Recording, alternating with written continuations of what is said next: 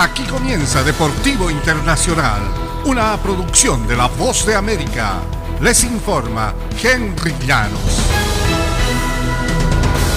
Los hinchas que viajen a Qatar para la Copa Mundial de Fútbol tendrán que presentar un resultado negativo en una prueba de COVID-19 al ingresar como parte de los protocolos del país anfitrión para combatir el virus, según dijeron organizadores el jueves.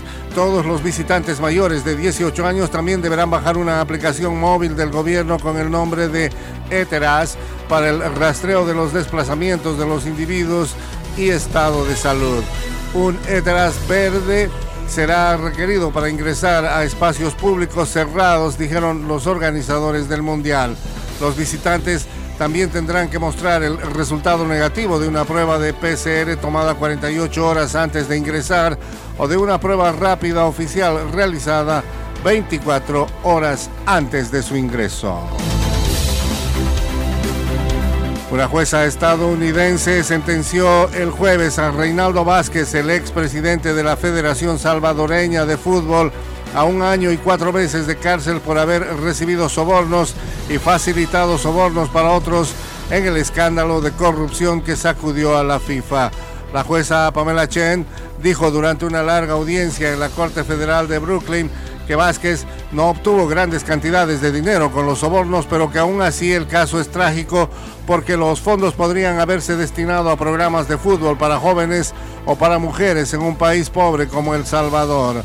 Él eh, fue un miembro central y además entusiasta de esta conspiración, según dijo la jueza Chen. Es probable que Vázquez, de 66 años, no pase ni un día en la cárcel debido al tiempo que ya ha pasado tras las rejas. En otras informaciones eh, deportivas, tres anotaciones en el mismo número de partidos difícilmente pueden considerarse una buena labor ofensiva.